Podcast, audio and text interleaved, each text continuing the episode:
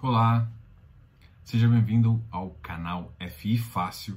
Aqui quem fala é Diogo e hoje é mais um fechamento do iFix. Hoje é o fechamento dia 21 de maio. Se mais nada, eu gostaria de lembrar vocês que se inscreva no canal, faça comentários, dê um like nesse vídeo e não esqueça de ativar o sininho das notificações, beleza? Ó, ó o que eu tô vendo, hein?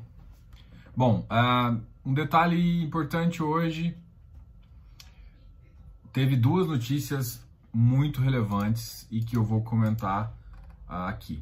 A primeira é justamente a mudança de postura do, do presidente, né, em termos de, de em vez de ir para o confronto, ele foi para uma postura mais uh, de negociação, justamente para poder também barrar o reajuste dos servidores, né, que nesse momento não faz muito sentido.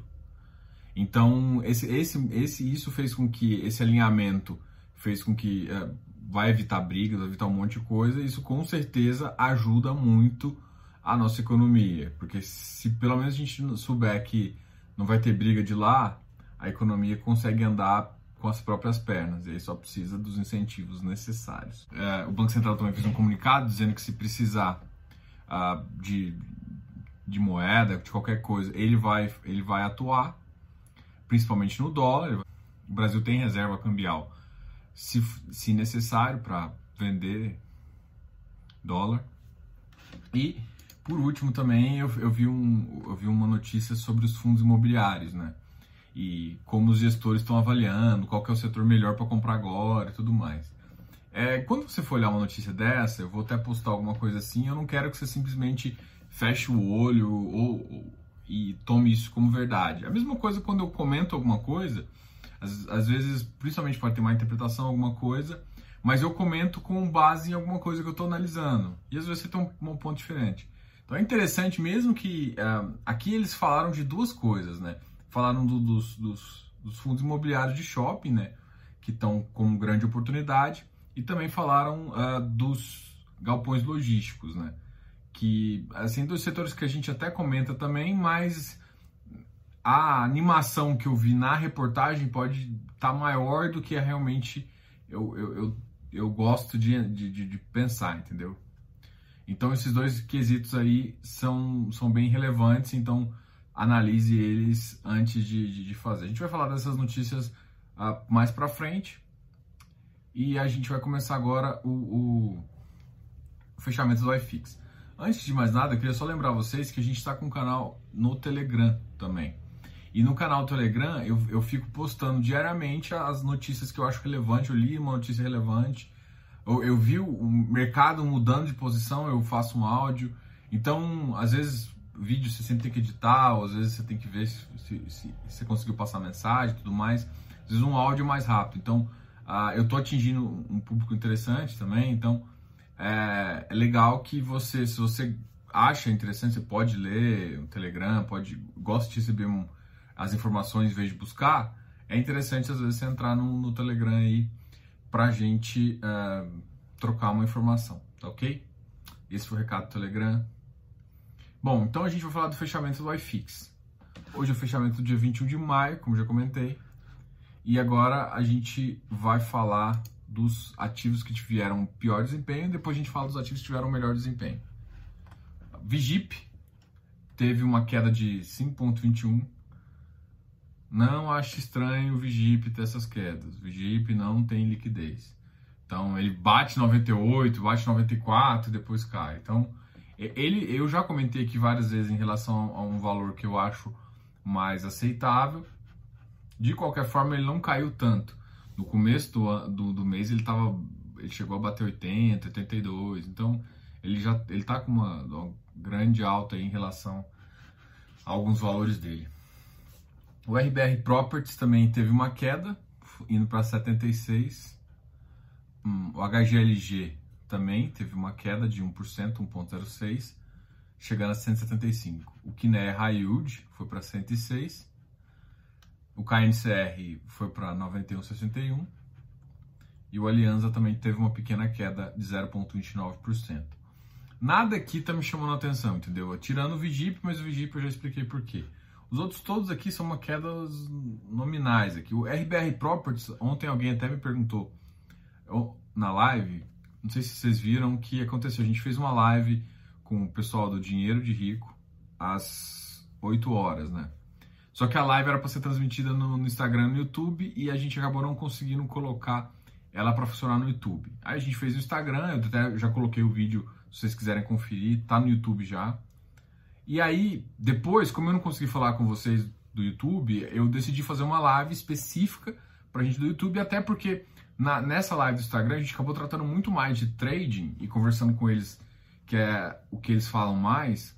A gente falou, ficou falando muito mais de trading de que, de que, de que de investimento normal.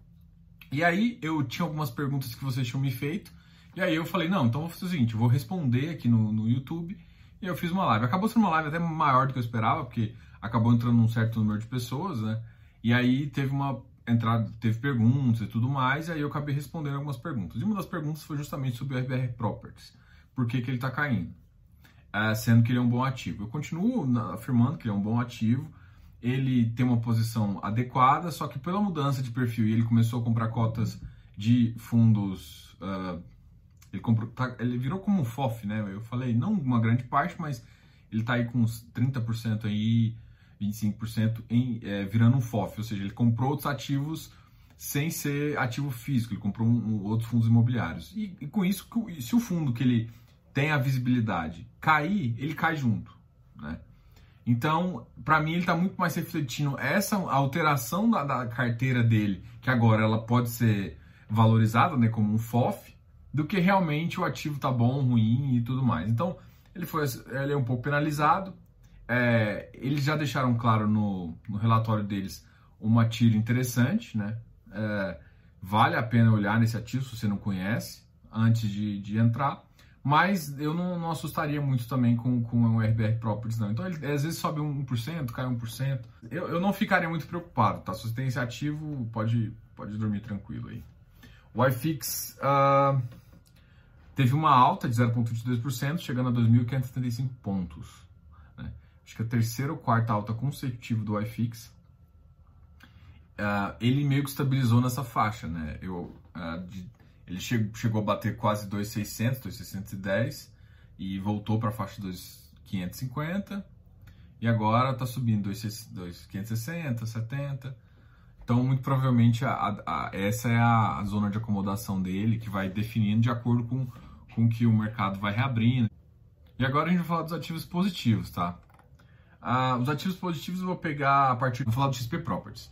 O XP Properties teve uma alta de 0,92 chegando a 77,20. O VRTA 109, uma alta também bem baixa, menos de 1%, 0,93%. O Iridium chegou a 101, 0,94%. Vino, olha, o Iridium tentem, se você for olhar, é foda falar, mas tenta, se você for olhar o Iridium, tenta pegar ele um pouco a 100 e tal, ele, ele fica um ativo bem tranquilo. A mínima dele nesse tempo atrás, até quando o mercado ficou bem estressado, foi 99. Então, é um ativo uh, que eu gosto, está pagando um bom dividendo aí.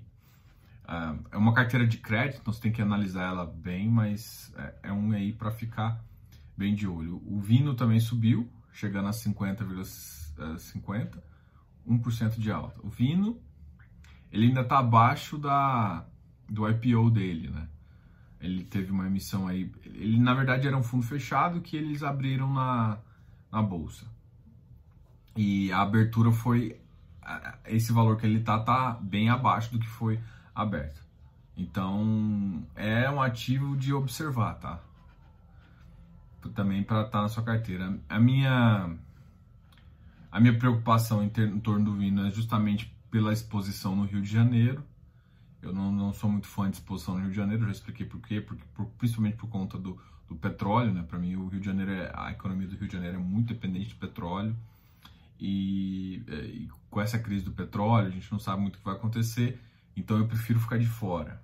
Mas pelos contratos em si, a, a, grande parte dos contratos que estão no Rio é, é com a Vino mesmo. Então, assim, é, tem uma certa segurança.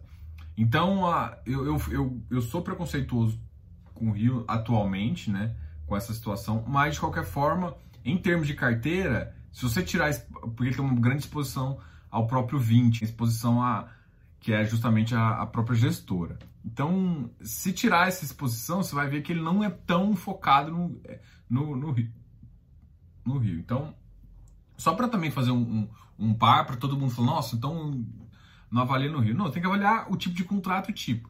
A 20 é, um, é, para mim é uma das melhores gestoras aí, tá crescendo bastante, né? Que tá cada vez. Uh, se, se, eu não me engano, eles comentaram inclusive na live que vão. Eles, já tem um FOF. Eles fazem. A Vino faz muito. A 20 faz muito isso, né?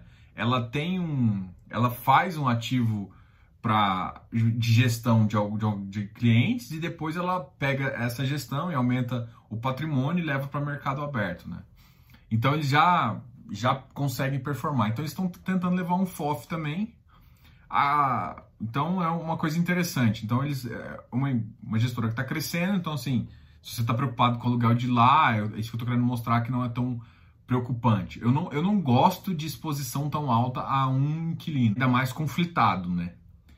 É, esse, esse, se você ficar conflitado é complicado, entendeu?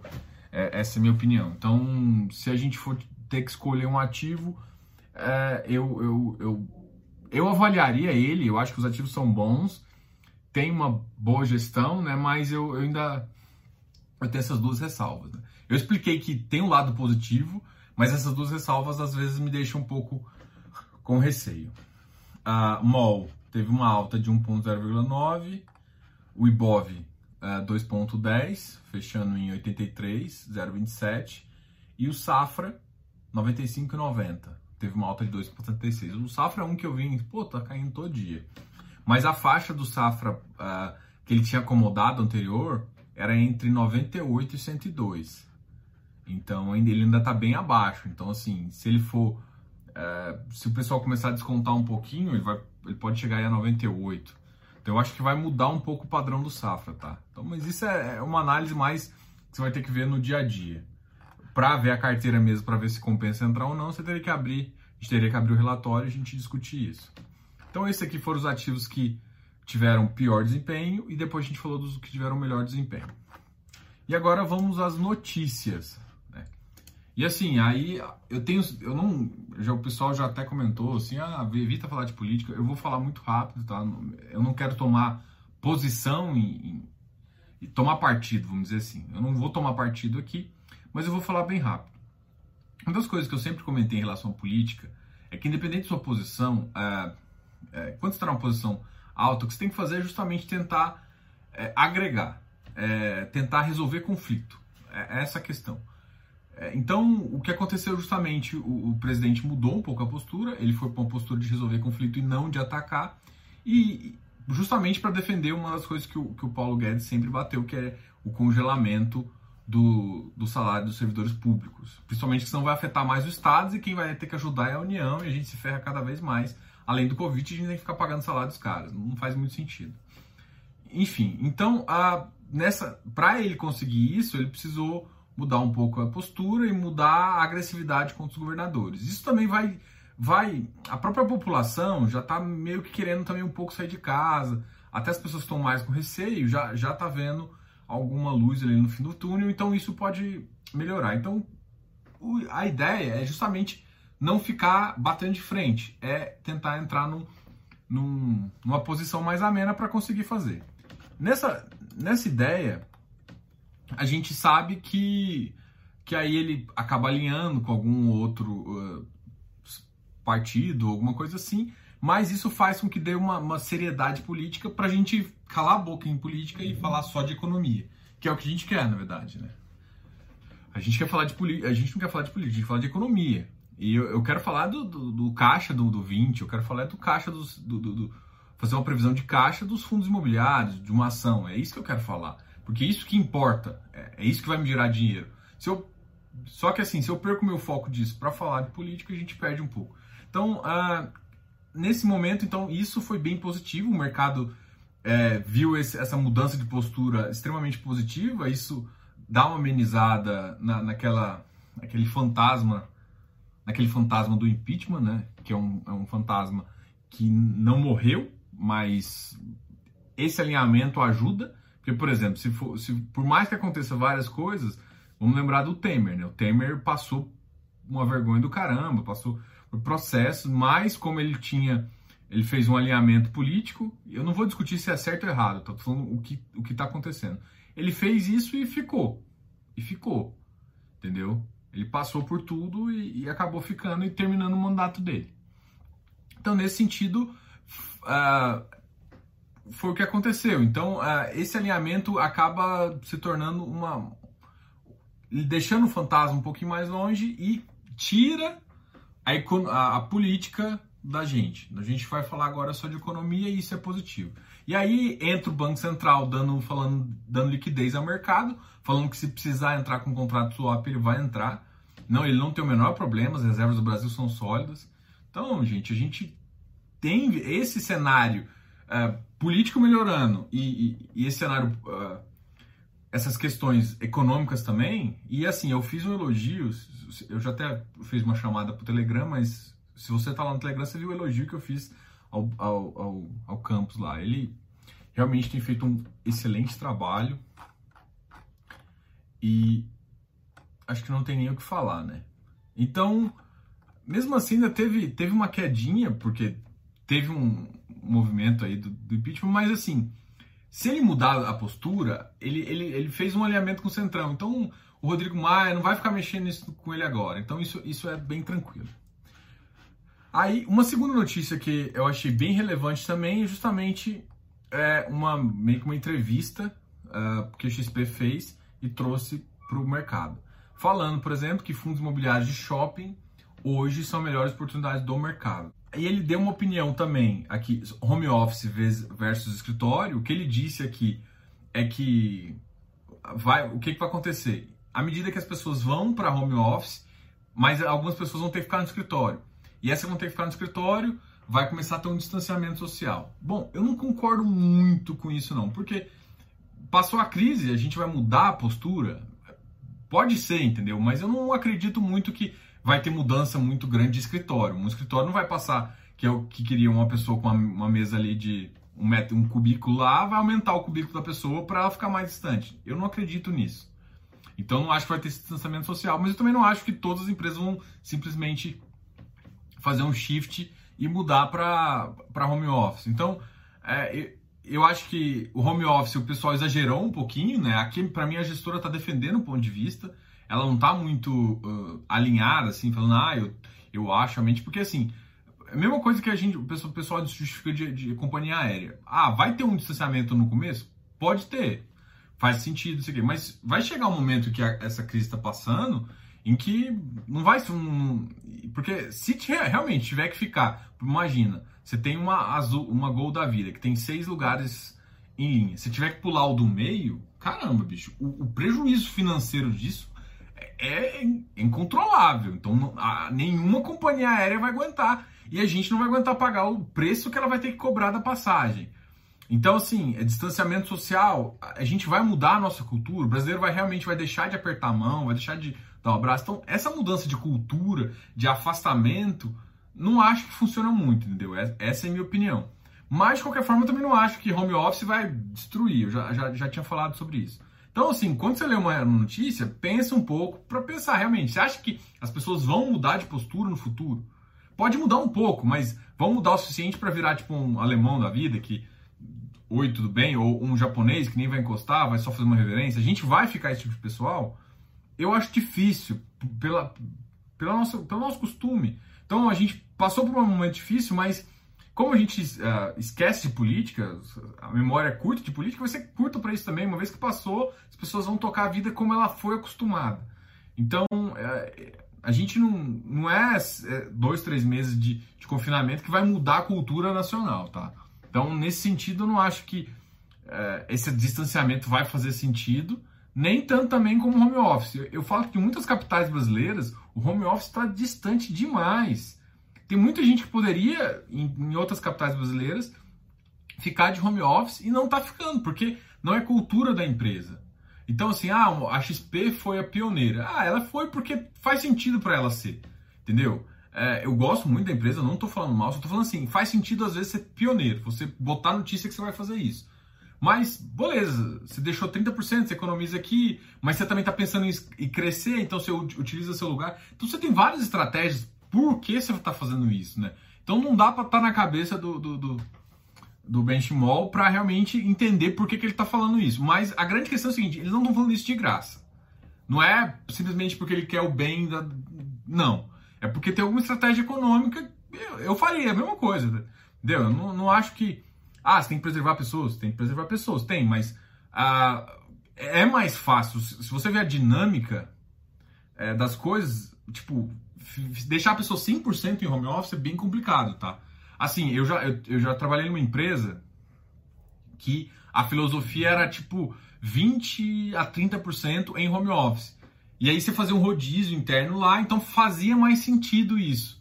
Porque você não está 100% fora e nem está 100% dentro. Quando você fica muito fora, você, você, você, distancia do que você precisa também, entendeu? Eu já fiquei muito, muito em home office, já fiz muito home office, já fiquei na minha vida há um tempão. Então, é, realmente, eu não estou falando isso porque é, eu acho, não, eu estou falando disso de, de realidade. Aí você tem contato com uma ou duas pessoas, você uh, tem tem umas vantagens também. Você não participa da sua foco, tem um monte de coisa que é vantagem, tá?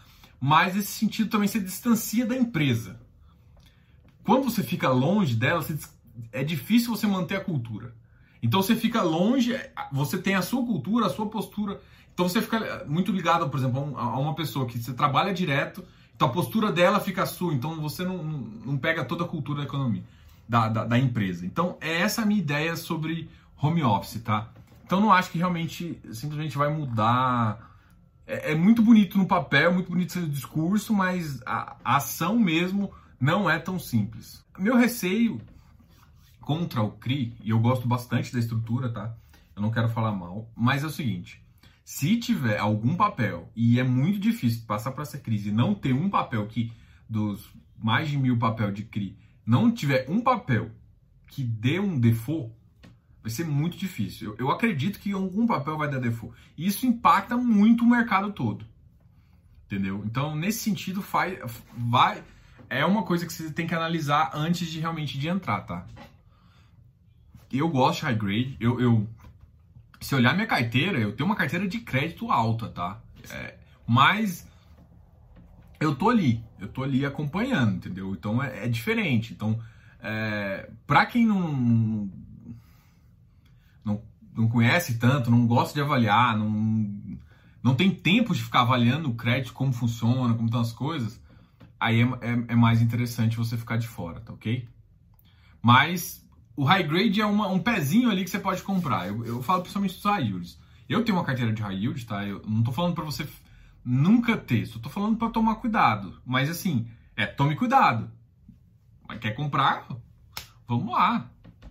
Acho que você não tem que se, se, simplesmente falar, ah, eu não vou fazer isso porque ele falou. Não, você não tem que jogar essa responsabilidade para mim. Eu tô te falando como eu vejo. Então, assim, hoje você está aumentando sua posição em, em, em high yield? Não. Eu mantive minha carteira, não vendi. Eu tô, eu tô fazendo algumas mudanças, mas uh, é, é, pelo menos é assim que eu, eu tô disposto ao risco. Eu sei o meu risco. Então, eu tô fazendo uma mudança, mas no sentido eu não cheguei e falei, eu não desfiz de muito papel e comprei. Não, eu fiz isso. Então, uh, essa é mais ou menos o recado. É sobre o iFix. Estou vendo um, muita gente, acho que está tendo um estudo da, da Suno, eu vi muita gente de FI de mercado conversa, comentando sobre isso. E aí eu quis, vou dar uma opinião aqui breve por enquanto, porque eu ainda não vi o estudo né, deles, que eles estão propondo um novo, um novo índice. Eu, na minha opinião, assim, eu, vou, eu vou falar o que eu acho de certa forma, eu, eu, eu tenho um índice próprio, vamos dizer assim. Eu, eu faço índices, eu separo carteira, porque para mim, eu não, eu não, não faz um, muito sentido em termos de, de análise eu botar uma carteira de crédito IPCA na mesma carteira de risco imobiliário. Para mim, isso é meio que. Para mim, o iFix tem que continuar para eu ter uma base de preço histórico, né? Essa é a minha opinião, né? O iFix para mim faz sentido historicamente falando. Até eu, eu manteria dele do mesmo jeito, faria, por exemplo, ah, tem, tem o Ibovespa, vamos fazer um IBRX, entendeu? Aí tem o IBRX que é 50 mais. Aí tem um outro índice que pega um small caps. Então a gente pode criar outros índices. Nesses outros índices, eu, eu criaria alguma coisa voltada à parte de crédito e uma outra parte voltada a, a, a de tijolo, assim. E aí você poder fazer. Eu acho que não faz muito sentido dividir muito setorialmente nos de tijolo, até porque tem setor que está muito fraco. Mas, na minha opinião, essa mais ou menos seria uma ideia, tá? Eu não sei como é que foi o estudo, não sei como é que foi conduzido, mas eu, eu, eu gosto de, dessa, dessa ideia do mercado se, se mexer. E realmente faz sentido, faz sentido você ter visões diferentes. Porque o iFix, quando a gente faz, por exemplo, a gente compara muito o iFix com o IMAB. Para mim, uh, faria muito sentido se a gente comparasse o iFix uma carteira de crédito de CRI com o IMAB, ou IMAB 11. A gente tem várias coisas que a gente pode brincar, entendeu? O IMAB 11 e uma carteira de CRI pode fazer mais sentido, porque aí você tem uns durations parecidos, eles todos são voltados a crédito, um pode ser um é título federal e o outro é um spread de um título privado, que tem que ter um, uma diferençazinha lá, mas teoricamente essa diferença tem que ser constante, mas em, em risco. Aí você consegue analisar, entendeu? Eu, eu comparo crédito com crédito. IPCA com IPCA, isso faz mais sentido, entendeu? E aí alguns híbridos a gente emenda. E, e o tijolo a gente criar alguma coisa parecida. O tijolo, toda vez que eu tento comparar também com IMB, eu esqueci, tem um, tem um índice de ações que é só de empresas construtoras, né? Cirela, PDG, tem um índice que é só dessas, dessas empresas. Só que esse índice, para mim, não diz muito e a variação dele é muito alta. Ah, são empresas, na maioria, que tem baixa liquidez, tem às vezes liquidez, liquidez menor liquidez que, que um FI. Então, eu ainda não achei, na verdade, em termos de crédito, cara, eu, estou muito tranquilo nas minhas análises. Em termos de, de, de comparativo do, do, de fundos de tijolo, a base ainda não tá legal, entendeu? Eu tenho algum receio nisso, porque assim, o iFix não dá para você comparar. Aí o tijolo você vai comparar com a ação também não, não funciona. Então esse para mim, é, esse mercado, principalmente FI de tijolo, é o mais intangível do tipo assim, ah, vou comparar com o IMAB. Não, você está comparando porque você não tem nada para comparar, entendeu? Então talvez faça sentido ah, você ter esse índice, por exemplo, acompanhar com o índice de, de, de construção, de venda de apartamento, de aluguel, fazer alguma coisa assim para talvez fazer mais sentido uh, esse, índice, né? Para que é uma, eu, ah, mas você reajusta, porque ele tem uma dinâmica um pouco mais de mercado imobiliário, né? Comparar isso com um ciclo imobiliário, alguma coisa assim. Bom, isso foi, foi minha opinião, então eu acho que vai vir coisa boa por aí. E a gente tem que sempre estar tá a cabeça aberta e estudar para ver se faz sentido, né? Até para poder contribuir. Às vezes o cara teve uma ideia, você pode melhorar ela, né? Então a gente tem que estar sempre aberto. Eu, eu acho interessante esse movimento aí no, no, no mundo dos fundos imobiliários. A gente está com muita gente agora. Se a gente for falar a verdade, a gente está com mais gente agora do que a gente tinha na bolsa três anos atrás. Mas a gente só de FI a gente tem mais que a gente tinha três anos atrás. Então é, é um número muito interessante, muito, muito legal e muito relevante. A gente hoje em dia está relevante. Só que para ficar relevante realmente a gente tem que conhecer e conhecer e estudar. Beleza? Esse foi o iFix. Ah, sempre lembrando, gostou? Dá um like nesse vídeo, se inscreva aqui no canal, tá ok? Ativa o sininho, ativa as notificações. Gostou dessa, dessa playlist? Ativa as notificações personalizadas. Bom, o iFix é para você e aqui. E até amanhã, galera. Obrigado pela audiência. Tchau, tchau.